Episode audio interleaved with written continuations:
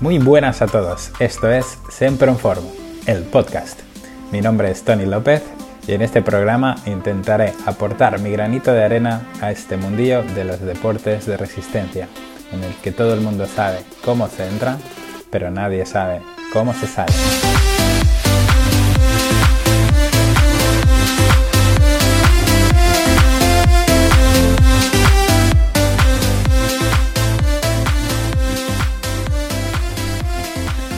Muy buenas a todas y a todos, ¿cómo estáis? Espero que ya estéis en, pleno proceso de pretemporada, ya afianzando esas bases y que ya hayáis hecho un buen balance de la temporada después de las recomendaciones y la visión que os di el, último día sobre el tema del, del balance anual. Si no sabes de qué te estoy hablando, pues te recomiendo que te pases por el capítulo anterior y si no has escuchado los anteriores, pues aprovecha para darte un paseíto por ellos mientras estés haciendo rodillo o haciendo las tareas del hogar o paseando al perro. Te pones los auriculares y le das al play al podcast. Pues nada, hoy, hoy vamos a dejar de lado esa parte más, más espiritual y filosófica que, que tiendo a tener en, en los últimos capítulos y vamos a ir a un capítulo no excesivamente técnico, pero sí va a intentar ayudarte sobre un tema bastante concurrente en esta, en esta época del año en que los días se acortan, los días de lluvia abundan por su, por su frecuencia y, nada, y las logísticas familiares también se complican un poquito porque llegan las fiestas y las compras navideñas y todo y el tiempo para entrenar pues se complica un poquito. Te estoy hablando del amado y odiado a la vez eh, rodillo para el entrenamiento del ciclismo indoor. Para empezar, em, debes contestarte la pregunta si realmente necesitas un rodillo. Como siempre, la respuesta a, todas las preguntas suele ser depende. Para empezar, depende de mm, si tienes todo el tiempo, tienes todo el día para entrenar, por ejemplo, o sea, eres la típica persona que tiene un trabajo muy, muy freelance o muy que te permite pues decidir si vas a entrenar por la mañana, mediodía, por la tarde. Em, si vives en una zona en la que nunca llueve, por ejemplo, o que los días son muy largos, o simplemente mm, no te molesta mojarte o tienes un plan B como sería la mountain bike para entrenar estos días de, lluvia y barro, en ese caso consideraría que no necesitas un rodillo, no tienes la necesidad de tener un rodillo. Para el resto de los mortales, que tenemos nuestro trabajo de 8 horas, nuestras responsabilidades familiares, no tenemos una mountain bike o no nos gusta, o no nos gusta o no nos conviene eh, coger carretera por la noche ni, poner en riesgo nuestra integridad física. Para todos estos necesitamos un rodillo. ¿sí? Pero mm, súper importante, antes de comprar un rodillo, tener en cuenta que necesitas, necesitas de un espacio para tener el rodillo. Eh, el concepto de mm, tener el rodillo en un armario y sacarlo y colocarlo en cualquier sitio de la casa no siempre es la mejor opción. Esa idea idílica de vamos a ver una peli mientras yo hago rodillo, mm, vete quitándola de la cabeza porque no, no es real. Tienes que entender que para empezar la mayoría de rodillos producen un ruido bastante, bastante molesto para, para la gente de tu entorno. Por lo tanto, norma número uno, tener un espacio para poder tener el rodillo.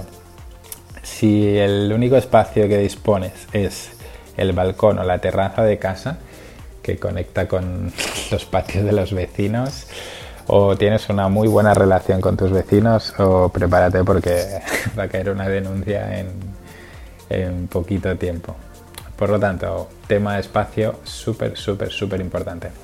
Bien, vamos a vamos a, vamos a predisponer, vamos a entender que dispones de un espacio.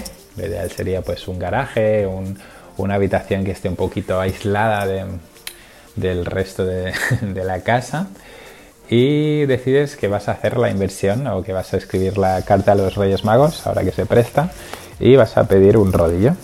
Pones en el buscador rodillo, ciclismo indoor, pues querida amiga, querido amigo, te aparecen 80.000 tipos de rodillas. Y para esto he creado este rodillo, para explicarte más o menos por encima qué tipos de rodillos hay.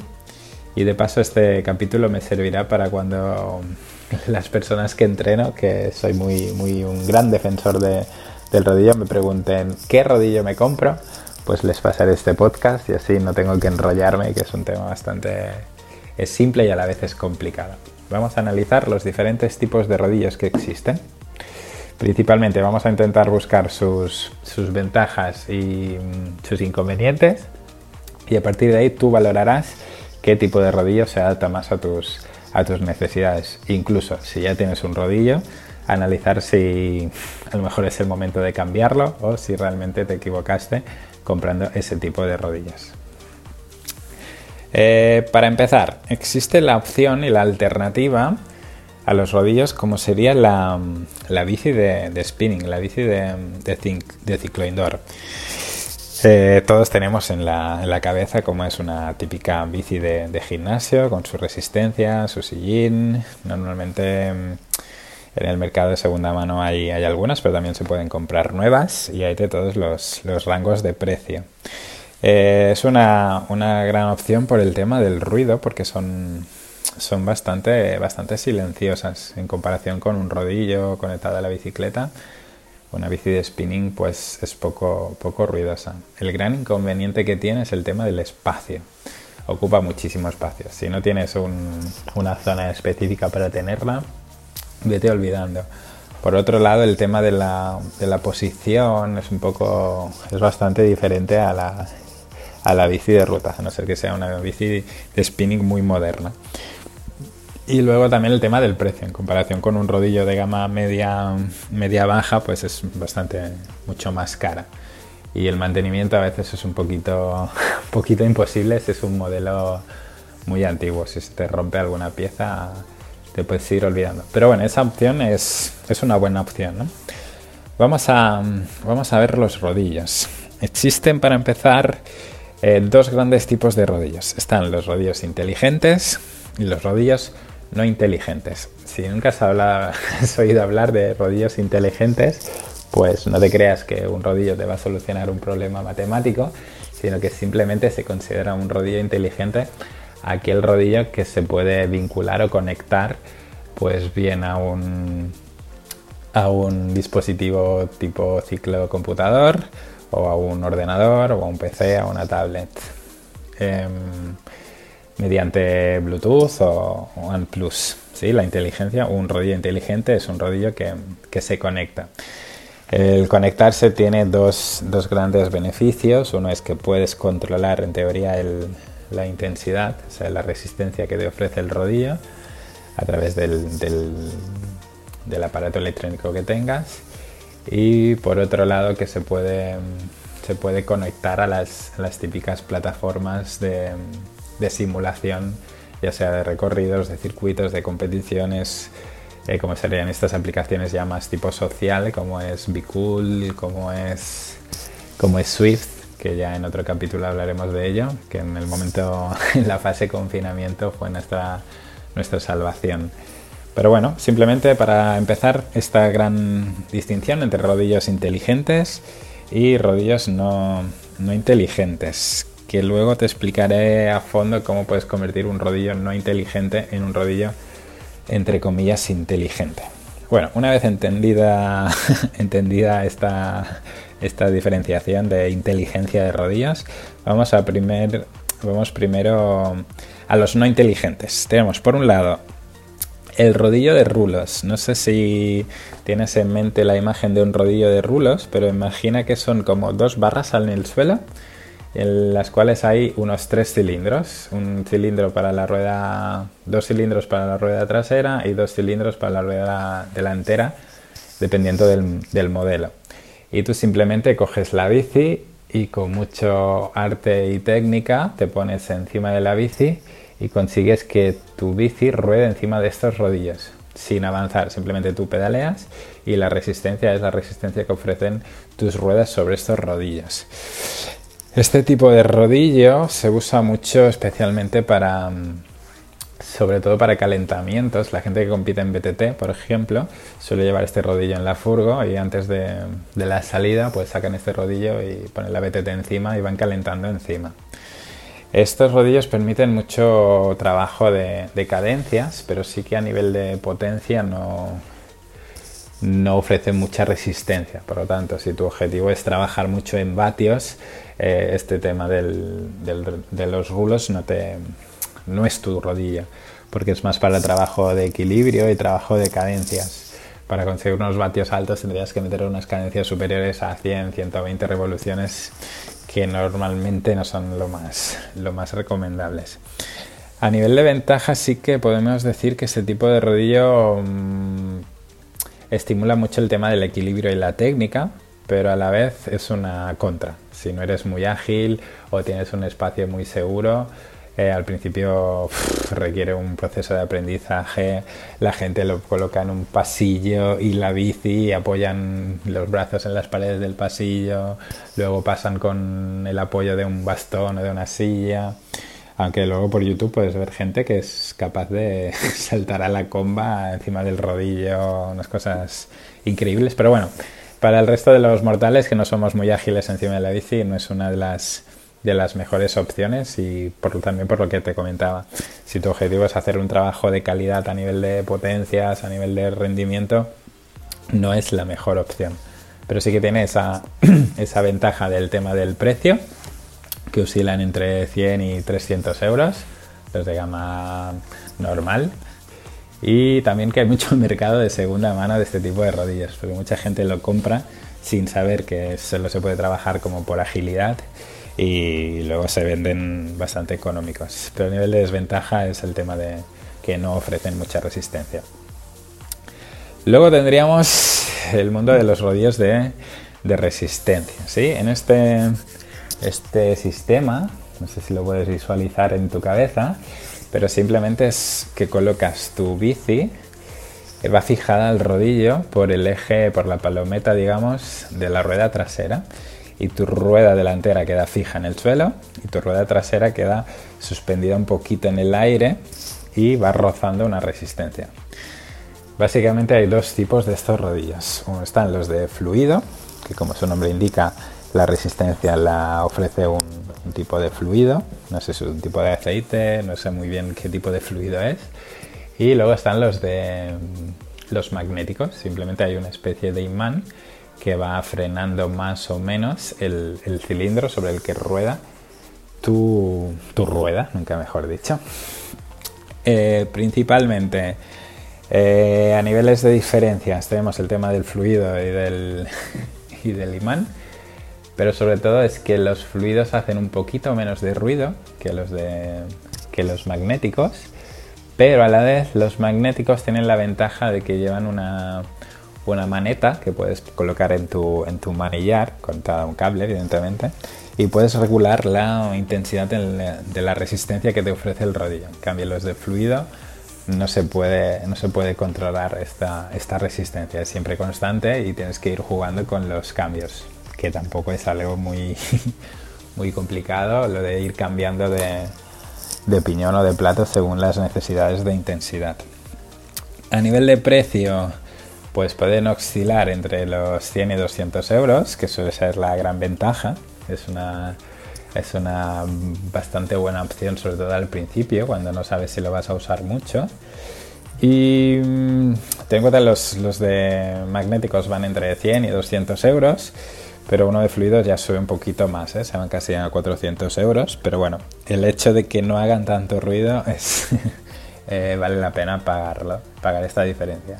Por lo tanto, la gran desventaja está en el tema del ruido, que hacen bastante ruido, y también está el tema del desgaste del neumático trasero. El hecho de que roce sobre el cilindro, pues eh, hace que el desgaste de la rueda trasera sea bastante, bastante considerable en comparación con el rodamiento por el asfalto, por la calle. Recomendación, sobre todo, uno, tener, no usar la misma rueda que usas en la calle, es decir, lo ideal es tener como una rueda de repuesto para hacer rodilla. Normalmente suele ser una rueda vieja que tienes O si no la tienes, pues eh, ir a la tienda de turno y comprar una de segunda mano o comprar una, una de gama baja. No compres una rueda con llanta, por supuesto. Y hay un tipo de cubiertas neumáticos específicos para hacer rodillo. Es una inversión que se puede hacer porque este tipo de neumático es más resistente y no, no se gasta tanto. Yo, por ejemplo, lo que hago es cuando cambio las cubiertas, los neumáticos de la bici de carretera, los guardo para reutilizarlos o terminar de machacarlos sobre el rodillo. Es una opción bastante buena. Es decir, cuando las cubiertas de la bici de carretera, de la rueda buena, están un poquito desgastadas y ya no me fío, sobre todo ahora en invierno, que cuando el suelo está mojado tienes que llevar los neumáticos en perfecto estado, pues los cambio y esos neumáticos que he cambiado, que están un poquito gastados para ir por fuera, pues los utilizo para, para el rodillo. También una desventaja que tienen es que aparte que no se pueden conectar a dispositivos por, por Bluetooth, al no ser inteligentes, es el tema de la, de la sensación de realidad. Es decir, si tú pones muy dura la resistencia, cuesta muchísimo cuesta muchísimo moverlo. Y claro, si el objetivo es simular mucho las salidas por fuera, pues a veces están, están muy duros y no se sabe gestionar al principio. Eh, luego tenemos por otro lado el, selecto club de moda que son los rodillos inteligentes. Como ya te he comentado antes, son, como ya te he comentado antes, em, son los que se conectan mediante tecnología Bluetooth o ANT Plus. Eh, no te compliques con esto de Plus, simplemente es la tecnología que usan los normalmente los, los ciclocomputadores y, y algunos radios también van por Plus y pueden conectarse a dispositivos como tablets, ordenadores, al móvil, al, al cicloergómetro, es decir, el, el ciclocomputador, perdón, que sería como el Garmin, tú lo puedes programar y trabajar con, con el rodillo a través del, del, workout que te diseñes o te haya pasado tu entrenador. Eh, son ideales para lo que te he comentado antes, para conectarse a simuladores como Swift o Cool o otros. Eh, ten en cuenta que este espacio no está patrocinado por ninguna de ellas, ni mucho menos. Y recuerda que estas aplicaciones no son gratuitas. Muy importante antes de comprarte comprarte el rodillo, entender este concepto de que estas aplicaciones eh, funcionan con una membresía que va más o menos dentro de 10, 15, 20 euros mensuales, ¿vale? Lo bueno es que tú te das de alta, suelen tener una, un mes o así, unos 30 días de prueba. Si no te convence, lo puedes, puedes cancelar la suscripción. También puedes em, pagar estos meses de invierno y luego en verano, los meses que vas a salir más por fuera, pues no tienes la, la necesidad de usarlo, puedes darte de baja sin, sin ningún tipo de, de, problema. Es relativamente fácil. Vale, en este grupo de rodillos inteligentes existen dos grandes grupos. Por un lado están los rodillos de resistencia, que serían sistemas muy parecidos a los, los rodillos magnéticos, es decir, Mm, rodillos que van conectados al eje de tu, de tu bici y con la ventaja de que se conectan a los dispositivos, ¿vale? Generan, están leyendo los vatios que mueves y los puedes, em, los puedes gestionar, los puedes, puedes ajustar la resistencia que ofrece el rodillo en, en todo momento a través de la aplicación que estés usando. Y por otro lado están los de transmisión directa, que en este caso van conectados directamente a, través de, a través de la cadena. O sea, la rueda trasera se quita, o sea, no hay desgaste de la rueda trasera y el propio, la bici se, se ajusta directamente al propio rodillo que tiene un eje palometa como si fuese la, la rueda atrás y tienes que pasar la cadena por el, por la piñonera trasera. El, propio rodillo tienes que, que, ponerle una piñonera, muy importante, porque si te compras el rodillo de transmisión directa no suelen venir con la piñonera. Conozco gente que durante el confinamiento estuvo esperando muchos meses el rodillo hasta que le llegó y el día que le llegó, sorpresa, no lleva piñonera y hay que pedir una piñonera. O sea que importante, si vas a comprar un, uno de transmisión directa, compra ya la piñonera como la que tienes en tu bici a, a día de hoy. La gran ventaja de este tipo de rodillos es que no, hay desgaste en el machaque de la rueda de atrás ni el neumático, o sea, olvídate de comprar neumáticos extras, de tener una rueda de repuesto. Y a nivel de ruido son mucho más silenciosos que, los de resistencia.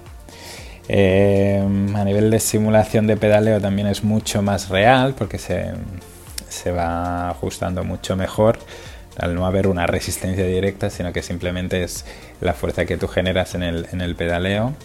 Pero la gran desventaja, evidentemente, está en el, en el precio. Unos de resistencia oscilan entre 300 y 600 euros.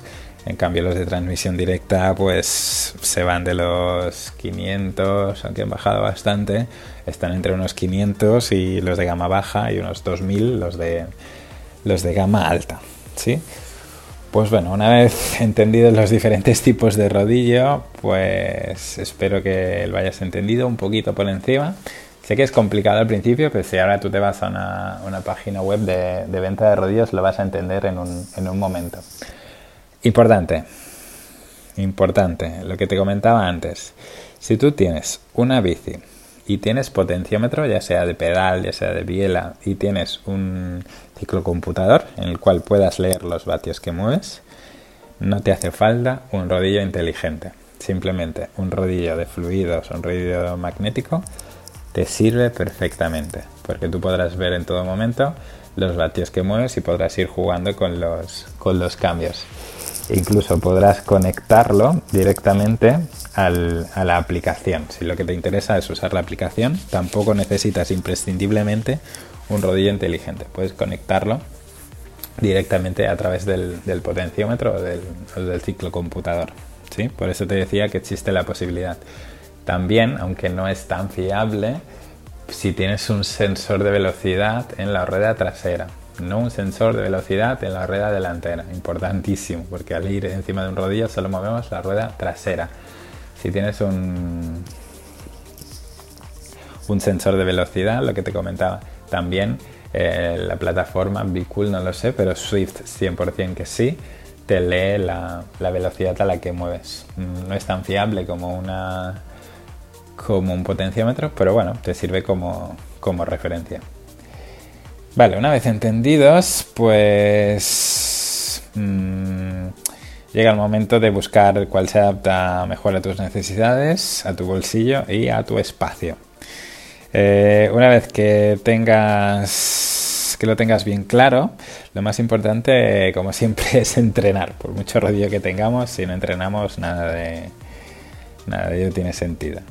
Para ello me gustaría darte unos consejos rápidos para que mm, no acabe todo ese proceso de inversión, de esperar el rodillo, de prepararlo, de vincularlo, de ver cómo funciona, que luego no tengamos el rodillo abandonado en el garaje o guardado en la caja en un armario y que no tengas que venderlo mucho menos en segunda mano.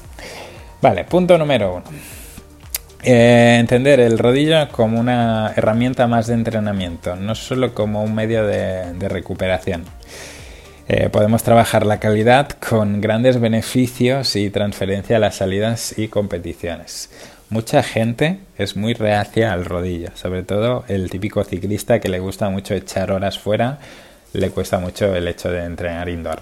Pero cuando no te queda más remedio que entrenar indoor y trabajas con un buen entrenador que te pase unos entrenamientos de calidad en el rodillo, eh, los beneficios son, son máximos. Tengo gente que compite, compite en triatlón de media y larga distancia y solo pueden salir un día a la semana fuera y están rindiendo súper bien entrenando con rodillo.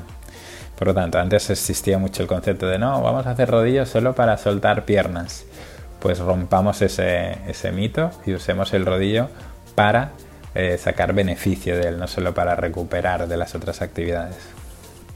Punto número 2. Como ya te he comentado antes, necesitas un espacio.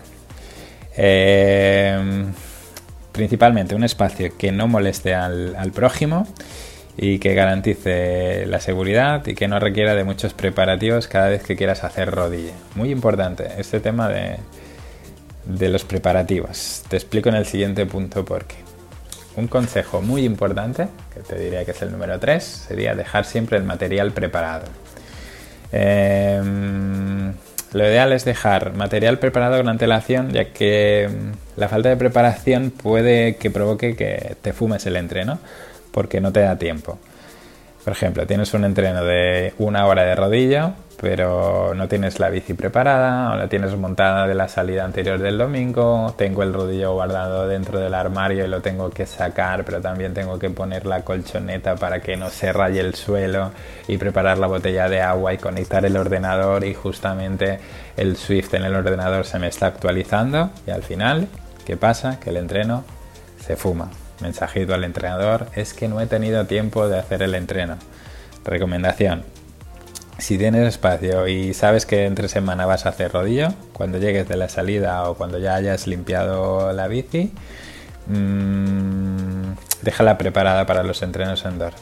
Si no molesta la bici, déjala ya fija en el rodillo, que esté preparada y a punto incluso con los zapatos o las calas puestas al lado. Mm, si entrenas siempre en la misma zona, ya tener toallas preparadas, botellas de agua preparadas. Si vas a usar la aplicación, aprovecha para actualizarla cuando tengas un rato o mientras te vas preparando a actualizar o encender. Hay muchas aplicaciones que necesitan muchas actualizaciones constantes. Por lo tanto, tenerlo en cuenta, por favor, porque soy el primero que me ha pasado muchas veces de tener que recortar el entreno por falta de preparación y preparativa. Punto número 4. El volumen de las sesiones. Por mucho que simule y tenga mucha fiabilidad y mucha calidad el, rodillo, eh, por mucho que simule la ruta en el exterior, mm, no estoy de acuerdo en lo que dice algún entrenador de que, por ejemplo, tres horas de rodaje fuera son igual a 180 minutos de, de rodilla. Mm, no, no me lo creo. Mm, ten en cuenta que mantienes mucho tiempo la misma postura, mantienes el pedaleo constante, no hay bajadas ni casi parones, por lo tanto la carga de trabajo es mucho mayor. Una buena referencia que yo uso normalmente es que una hora en el exterior equivale a 45 minutos de rodilla, siempre y cuando se use la misma, la misma intensidad, es decir, una hora de zona 2 fuera sería un equivalente a 45 minutos de zona 2 dentro. Eso, o sea, es relación 0,75. Una hora igual a 45 minutos. Punto número 5. La calidad. Súper importante, la calidad. Una sesión de rodillas se puede hacer muy dura a nivel psicológico. y claro, pues puede ser una auténtica tortura china estar encima del rodillo por la posición, por el espacio, el paisaje no cambia, solo miro a la pared y no veo nada más que la pared. y lo ideal es trabajar en bloques. Eh, yo trabajo mucho con tema de series que mantengan la atención a corto plazo. Si tu entrenador te manda dos horas de rodillo en zona 2, es que quiere que te suicides en el rodillo. Lo ideal pues tener un objetivo claro antes de empezar la sesión, tener la sesión muy estructurada. Eh, si no tienes la sesión estructurada o no tienes entrenador o una buena opción, que suele ser solo en pretemporada porque a veces no es, no es lo más específico, pero sí buscar algún vídeo de clases de spinning, de ciclo indoor, que te salga algún monitor allí dándolo todo y girando la toalla y aprovecha eso, o sea, lo importante es que estés entretenido. Sobre todo las series va muy bien porque tú solo piensas a corto plazo. O sea, tengo cinco bloques de tres minutos, estoy centrado esos tres minutos en que se acabe el bloque. Esa cuenta atrás te va a dar, te va a dar la vida. Y luego es eso. Lo que te comentaba antes, vatios, vatios y vatios. Eh, trabajar las zonas, trabajar las intensidades, trabajar las cadencias. O sea, el rodillo te da muchísimo juego para mejorar tu, ciclismo. Punto número 6, muy importante, el tema del calor y la sudoración. En comparación con el exterior no hay pérdida de temperatura por, convección, o sea, con contacto con el aire. Y por lo tanto la sensación de sudar más es, real y de tener mucho más calor. Eh, en los meses de verano evita las horas de más calor. Evidentemente no te busques, no te pongas al sol en la terraza para ponerte moreno mientras pedaleas, olvídate. Busca una zona ventilada y que el ventilador sea tu, mayor aliado. Importante, si usas ventilador evita mm, que te dé directamente, porque si no el catarro está asegurado, y úsalo para, para ventilar la, la, sala o que sea un ventilador de los que van girando. Siempre mantenerse hidratado y armarse con, con toallas. Uh, uno, toallas para secarte, Dos toallas para cubrir la bici. Recuerda que el sudor es súper corrosivo, te va a podrir los tornillos, no es bueno que le dé al pedalier el sudor, no es bueno que toque cadena ni, ni nada. Por lo tanto, cubrir bien, cubrir bien el, el cuadro de la bici y el suelo. Si quieres tener, sobre todo si tienes parquet, lo importante es el suelo. Venden unos tapices, tapices protectores para, para poner en el suelo. También, bastante importante, no necesitas equiparte full equip vestido de ciclista. Aprovecha para culote, evidentemente sí, pero el tema de las camisetas eh, tipo ciclista no te hacen falta para hacer ciclismo indoor. Lo ideal es ir por capas. Yo aprovecho para ponerme capas y así como voy teniendo calor voy quitando y como voy enfriando voy tapando. Incluso muchas veces se pedalea sin camiseta, pero así como vuelvo vuelta en la calma, cojo la camiseta y me la pongo. O sea, la comodidad de estar de estar de estar en una sala es, es esta que te puedes ir quitando, poniendo, bebiendo, por ejemplo. Importante, eh, accesible tener o una mesita o tener algo cerca donde colocar el agua, la toalla, los elementos que vayas necesitando, tenerlos cerca para que no tengas que estar bajando de la bici, de escalarte, voy a buscar no sé qué, vuelvo a subir, tener todo cerca y a mano. Punto número 7, muy relacionado con, con, los anteriores, el tema del aburrimiento. Es que el rodillo es súper aburrida, es que es que no me pasan los minutos. Punto número uno, el tema de tener el entrenamiento programado, que ya lo hemos comentado. Y para mí es muy importante variar, variar mucho los estímulos, es decir, lo que te entretiene encima del rodillo. Usar música, usar vídeos, escuchar podcasts como este, o no, es broma, escuchar podcasts de calidad, no este. Eh, trabajar las o ver no trabajar las series no ver series eh, pueden ser tus mejores tus mejores compañeros de rodillo aunque ya te digo que si la sesión tiene unas buenas series de calidad toda tu atención estará en, en ese relojito cuenta atrás y, en el número de los vatios o las pulsaciones pero variar, variar los estímulos garantizará, garantizará, que se me que, que le cojas el, el puntillo al rodillo. Y nada, espero que este capítulo te haya servido de, ayuda. Si tienes algún amigo amiga que te pregunte qué rodillo necesito comprar, no le des ninguna recomendación. Simplemente recomiéndale que escuche este capítulo y que decida por sí mismo. Siempre digo, no des ninguna recomendación, simplemente da explicaciones y que las decisiones las tome cada uno según sus necesidades, según su bolsillo y según sus, sus prioridades también. Y nada, como siempre, agradecerte que has llegado al final del capítulo. Recuerda que si necesitas, necesitas ayuda para tus, tus entrenamientos, especialmente ahora en esta época del año donde es más difícil salir fuera y necesitas que alguien te ayude con los entrenamientos, especialmente en, eh, indoor, sabes que puedes contar conmigo con, en Triathlon Coach, en arroba Triathlon Coach, siempre en forma.